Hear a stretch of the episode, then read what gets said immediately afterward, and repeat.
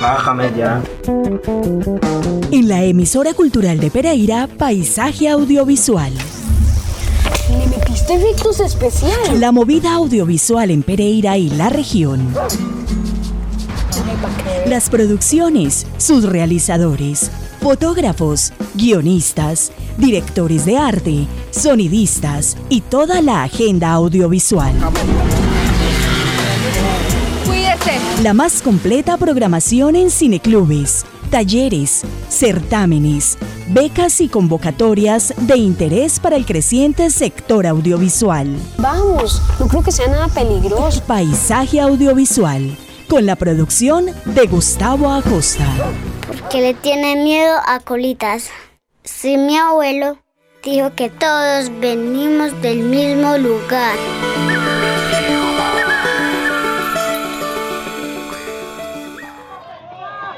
Estamos acá por la vía Corales. Estábamos tranquilos, primera línea y nos atacaron. Nos atacaron primero y lo saben. Necesitamos más gente aquí, por favor, Pereira, os quebrás. Ayúdenos, ayúdenos acá. No, no, no. El repositorio digital del Paro Nacional 2021 Pereira, Santa Rosa de Cabal, Dos Quebradas, La Virginia, es un recurso que reúne más de 300 documentos visuales, audiovisuales, textuales y sonoros aportados por sus creadores o publicados en redes sociales en relación con los hechos de protesta que tuvieron lugar en los meses de abril, mayo, junio y julio del año 2021. Estamos en vivo, en vivo.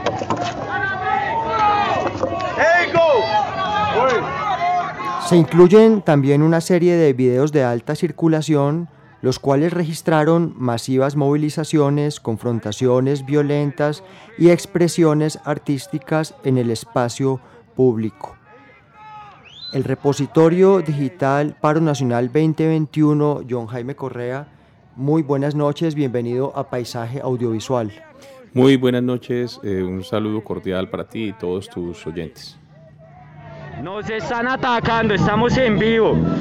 Por favor, compartir. compartir. Estamos cercanos a conmemorar eh, dos años del 28A y pareciera que a muchas personas se les ha olvidado, como se les ha olvidado eh, la pandemia y todo lo que ella trajo y sobre todo lo importante y lo decisivo que fue para muchos aspectos sociales la existencia de este paro nacional.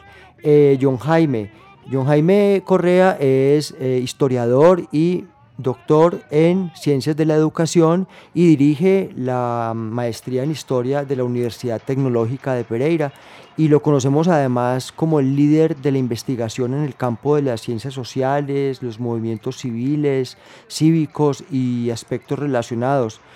Y para mí, John Jaime, y los que estamos eh, en el, digamos, del lado de la investigación audiovisual, nos parece un acierto y un gran recurso este repositorio digital. Para comenzar, John Jaime, ¿qué es un repositorio? ¿Cómo se entiende un repositorio? Un repositorio se entiende básicamente como un archivo, ¿cierto? Es, es una forma de, de construir, eh, digamos, como una especie de un lugar de memoria para la, para la ciudad. Es un lugar, en este caso, virtual, digital, que, que, con el trabajo pues, que hemos realizado con los integrantes del grupo de investigación nuestro en la maestría en historia y algunos estudiantes de pregrado de, de, de la misma Facultad de Ciencias de la Educación, eh, consideramos que, que, era necesario como generar una especie de, de archivo de la historia del tiempo presente, para que ese presente que es a veces como, como tan vaporoso, tan, los tiempos como que van tan acelerados, al menos las personas tuvieran como desde donde repensar mucho lo que ha sido la protesta en nuestro país y sobre todo en una, en una ciudad o en, el área metropolitana que, donde ha primado siempre un discurso de la hidalguía, del civismo, pero ha sido muy desdibujado y muy anatematizado cualquier forma de, de, de, de, digamos, como de inconformidad, de inconformismo político, la lucha en las calles, todas esas cosas siempre han, visto, han sido señaladas como muy propio de la cultura colombiana, como de terrorismo, de vandalismo. Nosotros, eh, obviamente, como también fuimos parte de ese proceso, quisimos como resignificar todo ese proceso y entonces nos dimos a la tarea de, convocar a personas, de buscar en, en redes y poder generar este espacio que obviamente todavía creo yo que sigue en construcción para el ejercicio de la protesta social pacífica y hemos llegado a algunos importantes puntos de encuentro que constituyen la base de un eventual acuerdo, el cual será consultado por las partes. Estos anuncios son una clara amenaza contra los presidentes de centrales. Es muy emocionante visitar este, este recurso que está en internet, que Todas las personas pueden acceder a él de manera gratuita y los materiales se pueden ver, descargar y compartir. Y por supuesto usar. Muy bien, vamos a desglosar como toda esta utilidad que tiene este repositorio también. Mm, mencionabas que hubo una motivación de parte del de la misma maestría y de, los investigadores. Estamos hablando además de un equipo que acompaña a John Jaime, que son Natalia Gudelo y Steven Valencia, que estuvieron con John Jaime en la coordinación. Ellos son pues eh, integrantes del grupo de investigación nuestro en políticas, sociabilidades y representaciones histórico-educativas. Eh, Natalia ya es egresada de la maestría, está haciendo su doctorado en la Universidad Industrial de Santander en historia y Michael Steven Valencia Villa es, está terminando en este momento su, su maestría en historia de la UTP y es profesor actualmente también de la, de la misma facultad en el programa de tecnologías. Y, también es el, asistente editorial de una revista de la maestría que es Ciencia Nueva. Bien, también participaron Michelle Escalante, Harry Cárdenas, eh, apoyando el componente pedagógico, y Ana Jiménez, John Brian Mape y Adam Villegas en la recolección y clasificación de archivos. Ustedes generaron un, nos explicabas esta motivación entonces de, recoger eh, de una manera fresca y reciente lo que estaba sucediendo. Ustedes construyeron un, recuerdo, un formulario que empezó a circular para que todas las personas em, empezaran a enviar su material. ¿Cómo fue entonces la etapa de recolección y cómo se fue recogiendo? Porque entiendo yo que esto también es un replanteamiento de la archivística como tal. Sí, como tal, exacto. Nosotros eh, dejamos pues una convocatoria abierta durante varios meses con el formulario pues ahí eh, online para que la gente subiera sus archivos en distintos formatos, ¿cierto? Ya fuera un video, ya fuera un comunicado, ya fuera una fotografía, ya fuera un audio, ¿cierto? Y, asegurándole a la gente que le íbamos a dar los respectivos créditos porque consideramos que los archivos eran de propiedad de ellos. Aunque esto en esta época de la, de la, de las redes sociales, de la información digital es, es mucho más complejo digamos, mucho más fluido porque la gente toma, se apropia de, de, una imagen que vive en el Facebook y la reproduce por otros medios. A veces es difícil eh, eh, como establecer quién es el, el, dueño original, ¿cierto? La, la, fuente exacta de donde proviene la imagen, pero sin embargo, pues haciendo como las distintas salvedades, la mayor cantidad de filtros posibles para poder depurar de dónde provenía la información. La fuimos subiendo, también realizamos cuatro encuentros eh, a lo largo del año pasado, pues que fue la época en que estuvimos elaborando este repositorio. Fuimos hasta, estuvimos en Santa Rosa, estuvimos en la UTP, estuvimos en el barrio Cuba, convocando a las personas, generando como también todo un espacio de reflexión, eh, siendo como muy respetuosos del hecho de la memoria, porque también la gente necesita ser, ser escuchadas y sobre todo dándole como la garantía que esto no, no, no, no, no persigue como, como exprimirle la memoria a nadie y nosotros usufructuarla, sino por el contrario, como poderla poner al servicio de muchas personas. Nosotros incluso siempre hemos dicho que nosotros no estamos imponiendo una interpretación de los hechos.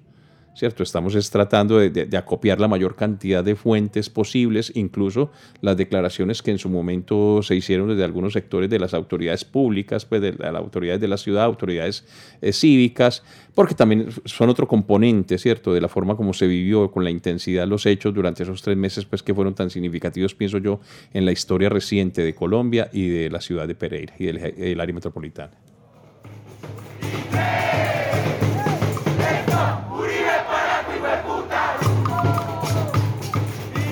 Por supuesto que quizás lo más delicado puede ser también que políticamente esto puede generar sensibilidades, ¿no? Eh, ustedes encontraron en este proceso recogiendo, haciendo la, curaduría, el, cotejo, eh, encontraron de pronto alguna especie de cuestionamiento u oposición, o, es decir, porque como ustedes mismos dicen en este documento que circula, donde ustedes explican la metodología del repositorio, hay una idea engañosa de que Pereira ha sido o fue una ciudad liberal que ya no lo es tanto. Entonces, a muchos quizás esto le puede parecer un ejercicio no neutro, sino cargado o polarizado. Hubo en el proceso esos cuestionamientos o se siguen enfrentando como si esto fuera una apología de la protesta social? Eh, pues muy buena pregunta, ¿cierto? Yo de entrada tendría que decir, siendo muy autocrítico, que el ejercicio de la memoria, de la historia, no es absolutamente neutral. Ya de entrada podríamos como decir eso. Eh, también debo decir que este proyecto de investigación, eh, de, de, extensión, pasó ciertos filtros porque este proyecto contó con, la, con el aval de la de la Vicerrectoría de Investigación, Innovación y Extensión de la, de la UTP. O sea, fue sometido como un proceso de evaluación por unos, por unos pares eh, que consideraron que el proyecto era pertinente. Yo creo que más que oposición, eh, quizás mucha gente no, no, todavía no lo conoce pues, eh, o, no, no conoció bien el proceso en su momento. Lo que ha habido más bien es como una crítica constante, pero no al proyecto como tal, sino algo que es, que, que es evidente en nuestra sociedad, la falta de memoria. Entonces la gente siempre se acercaba al espacio y como tratando de reivindicar que, que asistía a ese espacio, que entregaba sus archivos, era porque precisamente nosotros los colombianos adolecemos o, tenemos ese, síntoma de la amnesia, de la amnesia de lo, de lo, de lo colectivo, quizás era una de las formas de terapia para decir que somos una de las naciones más alegres del mundo, pero entonces era más bien como ese reclamo, oiga, para que esto no se olvide, para que esto quede en la conciencia y sobre todo ahorita las nuevas generaciones de jóvenes que están llegando, por ejemplo, a la universidad y que, que, viven como tan, tan, tan, metidas, tan encerradas ahí en, el, en, en su, en su iPhone, en su, en su celular, como que tengan unas mínimas referencias de cómo ha sido la historia de, por ejemplo, de las protestas sociales en Colombia. Es que esto también a la larga, aunque el, el repositorio se centra mucho en el paro del 2021, nos debe llevar a pensar que, por ejemplo, en las últimas décadas, por ejemplo, hubo un, resurgir, un resurgimiento muy interesante de los movimientos sociales, los movimientos estudiantiles eh, en Colombia y cosas que no se veían, por ejemplo, en, Pereira. Me acuerdo en el 2018, en el 2019, los cacerolazos antes de que llegara la, la, la pandemia. Entonces, esto, esto es una forma también como de provocación para otras, para otras memorias, que por supuesto estará abierto a, cualquier tipo de debate. Como te digo, nosotros no imponemos ninguna interpretación, queda abierto, quién sabe, nosotros estamos esperando incluso que poder eh, de pronto añadir otros archivos, no sé, de entidades como la personería de Pereira, esos archivos no los tenemos, eh, los archivos de la Defensoría del Pueblo, eh, por ejemplo, un comité de derechos humanos de la, de la UTP que acompañó las marchas y que esa información estamos haciendo el trámite para también poderla subir y que queden ahí como, como evidencia, ¿cierto? Cómo la gente fue haciendo registro ahí, digamos, como en el momento en vivo de lo que estaba sucediendo, que fue bastante intenso, lo, como lo podrán recordar muchos de los oyentes eh, en esta noche. Muy mal parido, putas que esté tirándonos quieras también. En efecto, eh, ustedes se han propuesto a historiar el presente y, como lo decías, es, esto es como un epifenómeno de un proceso muy largo en la historia y, y, es algo que ustedes como grupo de investigación, los semilleros que, que has liderado y la maestría como tal, han recogido en muchas publicaciones, publicaciones que recogen eh, procesos también de pacificación, eh, movimientos civiles, obreros en todo lo que fue el viejo Caldas, por ejemplo, y desde hace ocho décadas. Mm, expliquémosle a la audiencia entonces este, este repositorio a quién le puede servir y cómo se puede usar. Digamos, eh, cómo se cita, cómo puedo yo usar el material y, en, una, lo puedo usar para una película, un productor, un investigador puede usar esto en un cortometraje, cómo, cómo hay que escribirle a alguien a la maestría o hay que dejar hacer una solicitud eh, por escrito, cómo funciona esa parte. Eh, no, el, procedimiento es mucho más sencillo. Es que este tipo de ejercicios del repositorio digital hacen parte de lo que ahorita en la historia se llama, pues, por un lado, historia del tiempo presente, ¿cierto? Y por otro lado, la categoría de historia pública, que permite que, por ejemplo, la historia no sea el patrimonio de, uno, de un pequeño grupo de, gente privilegiada, ¿cierto? Que un poco siempre ha sido como la, cierta lógica dentro de la construcción de ciertos relatos históricos, sino que está más abierto al público en general. Entonces, el acceso es gratuito, eh, se puede citar de dónde es tomada información, pero sobre todo más que citar el repositorio, citar la fuente de la persona que, facilitó ese, ese, documento. Me parece que eso, eso es importante porque eso incluso también le da un contexto a esa información que se está, que se está utilizando y que se está interpretando y que se está articulando junto con, otros, con otros documentos, con otra fuente. La idea es que esto sirva para la, para la investigación, sirva para, para hacer memoria. Y como tú dices, esto hace parte de una serie de ejercicios que también venimos haciendo, por ejemplo, a través de otros repositorios que nosotros tenemos, como por ejemplo la colección digital de, la, de los libros de la maestría en historia, donde tiene razón. Estamos mirando, por ejemplo, los procesos de pacificación que llevó a cabo el ejército en esta zona del país, en Caldas, en los años 50 y 60. La construcción, por ejemplo, de, de, de los barrios en el sector de Cuba, de la Avenida del Río, por la Central Nacional Provivienda, Senaprop, que era del Partido Comunista y que también fue objeto, pues, como de, de persecuciones. Un trabajo que fue hecho, por ejemplo, en este caso, por también dos estudiantes egresados de la maestría, los profesores Julián Restrepo y Otoniel área, ¿cierto? Entonces venimos un poco en eso, estamos trabajando ahorita mucho los temas de, historia urbana, pero historia barrial, para entonces como que digamos que aquí en Pereira se ha hecho la historia siempre desde arriba, desde las élites. Ahorita estamos procurando hacer un poco la historia desde abajo, la historia desde la vida cotidiana, desde las luchas sociales por el derecho a la ciudad alcaldía está con nosotros, muchachos. Pero somos testigos todos que nos atacaron primero. Por eso. Somos testigos todos que nos atacaron primero. Es Carolina y quiero contar un poco acerca de lo que yo viví en el paro el año pasado. Eh, yo era practicante SENA, estudié técnico en operaciones comerciales y la práctica me tocó realizarla en el éxito. Eh, bueno, el año pasado a veces no, a veces no, la mayoría del tiempo en las mañanas que salía pues no había mega, no había bus. Por mi seguridad decidí irme en taxi o en InDriver muchísimas veces. Mm, gracias a Dios tenía los recursos o a veces compañeros me traían. Eh, pero pues fue muy complicado la verdad, movilizarse. A veces salía a las 4, a las 5 y pues muchas veces me dejaron salir temprano porque yo vivía en Cuba, entonces era muy complicado conseguir transporte después de cierta hora. Por, Parece que se nos hubiera olvidado que hace dos años y como dices, un poco antes se venían eh, realizando muchas eh, manifestaciones de inconformidad de muchos sectores y eh, en el abril se reunieron y confluyeron moteros, barristas, estudiantes, trabajadores, educadores, en fin, eh, todo lo que se venía cojando décadas atrás también se unificó y dio lugar a lo que, a lo que conocemos y qué es lo que se encuentra en este repositorio. En el repositorio podemos encontrar no solamente, como hemos escuchado esta noche, mm, la confrontación que tuvo lugares muy álgidos en el barrio Laureles, alrededor del éxito, la avenida de la Independencia, que se rebautizó como la, como la Resistencia. En fin, hubo em, además eh, afectaciones de todo tipo a nivel psicológico, laboral.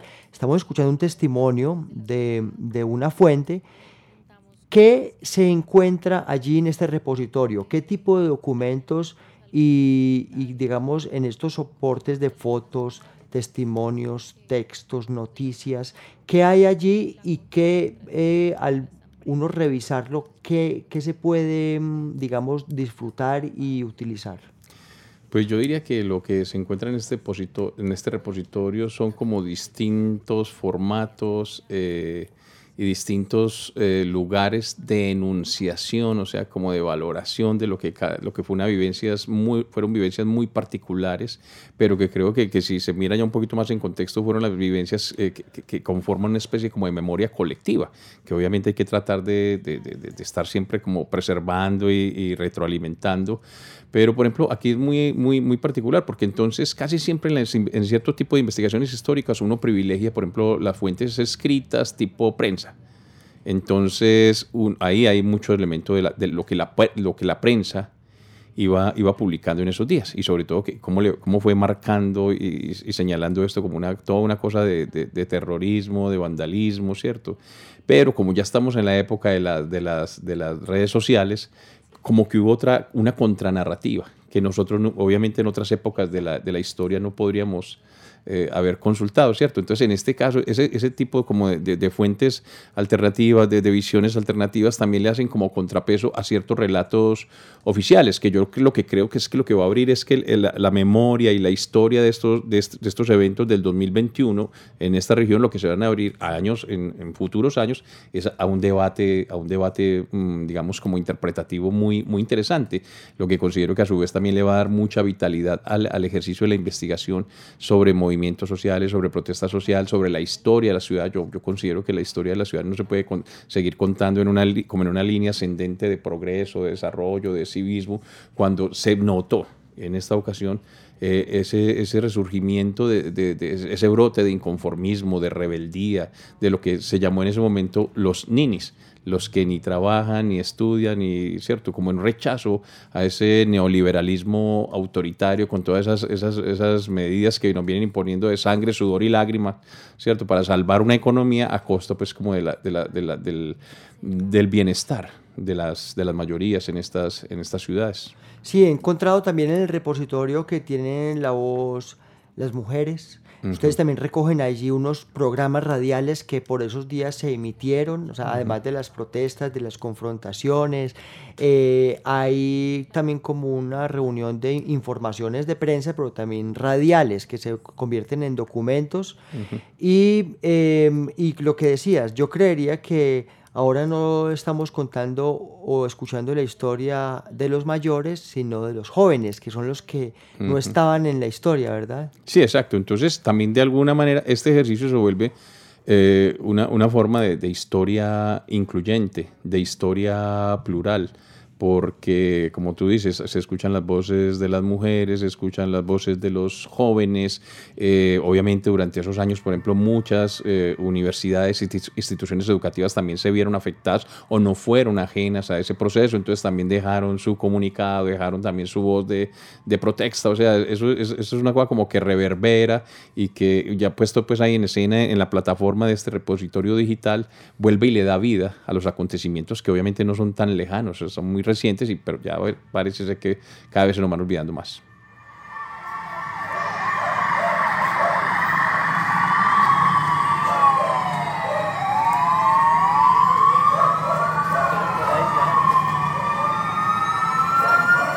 Mm, una de las grandes virtudes también en la reflexión de, de, ustedes, de los grupos de investigación y de la maestría en historia, eh, que está además pues, adscrita a la Facultad de, Educación de la Universidad Tecnológica, es, la, no solamente el uso metodológico de los instrumentos pedagógicos, sino una reflexión además sobre en lo que se deben convertir y pueden funcionar los, los recursos eh, de la enseñanza y cómo la enseñanza misma de, de, la mano de la, de, la, de la informática y el avance tecnológico se está transformando expliquemos también para que nuestra audiencia perciba el valor que tiene como instrumento pedagógico y, y para la enseñanza y este repositorio y en general las estrategias que ustedes han implementado en la, en la maestría. Bueno, de, entrada diría que, que, esta es una forma de, de, empezar, por ejemplo, a vincular eh, los procesos formativos en nuestra Facultad de Educación, en los distintos programas, como con, como con el contexto eh, reciente de la, de la historia de la ciudad. Eh, sobre las formas en que se, se revelan como, como, esas fracturas en el tejido social que muestra una, una, ciudad como Pereira, pero que es muy parecido al de muchas ciudades en Colombia, porque tampoco hay que olvidar que este, este paro no pues, pues tuvo, tuvo escala nacional, o sea que el inconformismo es nacional. Lo que pasa es que a veces siempre parecía que esta ciudad, lo mismo que otras del cafetero, eran como unos, una especie de edenes, todos armoniosos, siempre como esa mentalidad del progreso, pues como liderando esas causas colectivas, cuando sin duda hay una gran desigualdad social en medio de nuestra, en medio de nuestra sociedad. Entonces, poder entender el contexto. Hay muchas cosas para lo que se presta este, este ejercicio. Es, por ejemplo, la, posibilidad de hacer una historia pública mucho más incluyente, ¿cierto? Que la historia no sea el privilegio, el, el privilegio privilegio de unos cuantos sectores eh, políticos o sociales, sino que quepan, que quepan más, más, más voces, más relatos, entonces haríamos una historia incluyente. Aquí también habría algo que señalar que me parece muy interesante y es como uno podría hacer un ejercicio una historia de las emociones. ¿Cierto? Cómo se vio la, la, emocionalidad, porque yo, yo siempre considero que, que, nosotros como que en, medio de ese paro tuvimos como dos momentos, entre la gran euforia, porque era como el despertar de, un, de sectores sociales que siempre se habíamos dicho, pues si uno veía lo, lo, que pasaba en Chile, en, Ecuador, en otras partes, en Perú, y nosotros, oiga, nosotros cuándo vamos a, a, despertar, y ese fue como un, un, despertar, entonces como en términos de, como ese, de esa reivindicación del derecho a la calle, pero rápidamente se fue pasando como a la indignación, al rechazo, ¿cierto? Por, por la brutalidad, en la forma como muchas veces eh, las autoridades de policía fueron eh, eh, tratando de, disuadir la, la, manifestación de los jóvenes en el centro de la ciudad, en los parques públicos, en algunos barrios. Entonces se combinan como muchas, muchas emociones y esa emocionalidad también es, es parte, porque también entre los actores sociales no solamente están dotados de una racionalidad, política, sino también de una emocionalidad que a la hora de reconstruir el pasado es muy importante tenerla presente. Eh, son la cantidad de, de, de, medios, eh, eh, de, formas narrativas de explicar el conflicto. Entonces también es una diversidad, porque ya no es simplemente la forma de entender los, los movimientos sociales bajo un esquema pues, ideológico, marxista, leninista o marxista. No, aquí, aquí hubo una, más, una mayor pluralidad que incluso hasta se vuelve dificultoso para el investigador poder identificar en términos ideológicos qué era lo que se movía ahí. Ahí también se estaban moviendo muchas emociones, que, y que también entonces se decía lo de la rabia, pues que también movilizó a muchas personas y que ese es un sentimiento que expresan las masas, eh, sobre todo en, en, en, en, centros urbanos de nuestro país.